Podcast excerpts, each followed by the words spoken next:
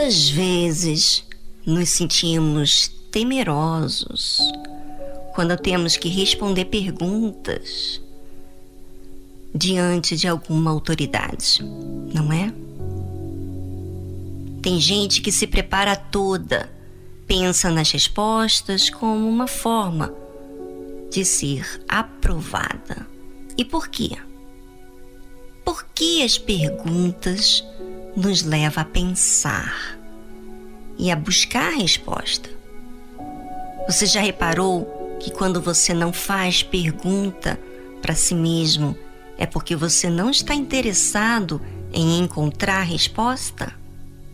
Pois é, assim que a fé emotiva vive. Ela não está nem aí com os sinais, porque contraria a emoção. Então, muita gente deixa para lá as perguntas. E deixando para lá as perguntas, acabam ficando com a dúvida. Mas vamos entender um pouquinho disso aqui quando Deus lida com os nossos erros, com os nossos pecados. E chamou o Senhor Deus a Adão e disse-lhe: Onde estás? E ele disse: Ouvi a tua voz soar no jardim e temi, porque estava nu e escondi-me. E Deus disse: Quem te mostrou que estavas nu? Comeste tu da árvore de que te ordenei que não comesses? Veja, quais são as atitudes de Deus aos nossos erros. Ele chama, depois ele faz perguntas.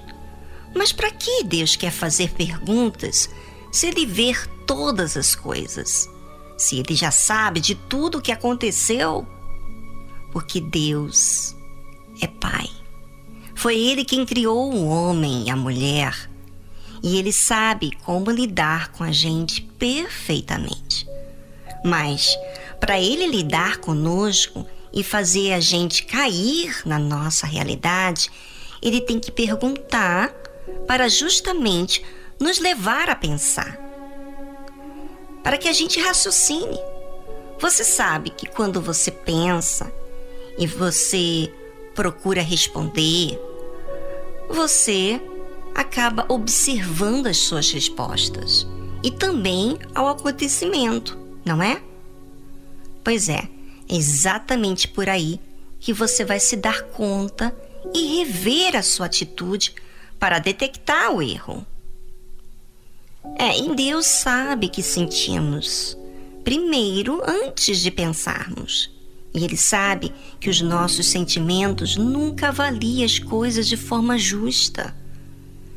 Os sentimentos, é claro, sempre defendem os nossos sentidos. E para nós, o certo é o que sentimos e não o que é racional. Enquanto você pensa aí sobre a fé racional, nós vamos a uma linda música instrumental da novela de Gênesis, Éden, de Daniel Figueiredo.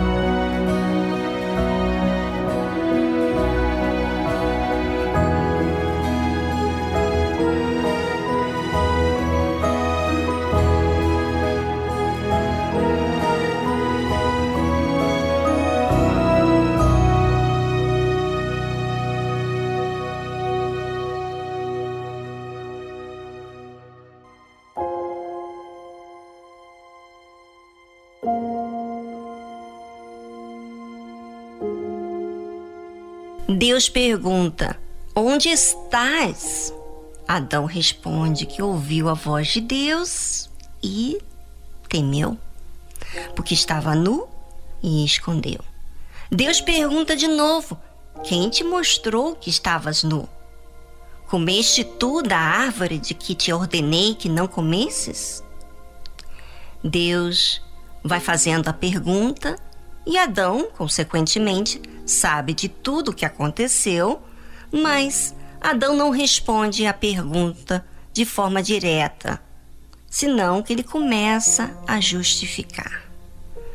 Porém, eu quero que você, ouvinte, pense: quando Deus nos chama para perto, é para que nós nos façamos próximos porque Deus sabe que o pecado cria uma separação entre o homem e Deus.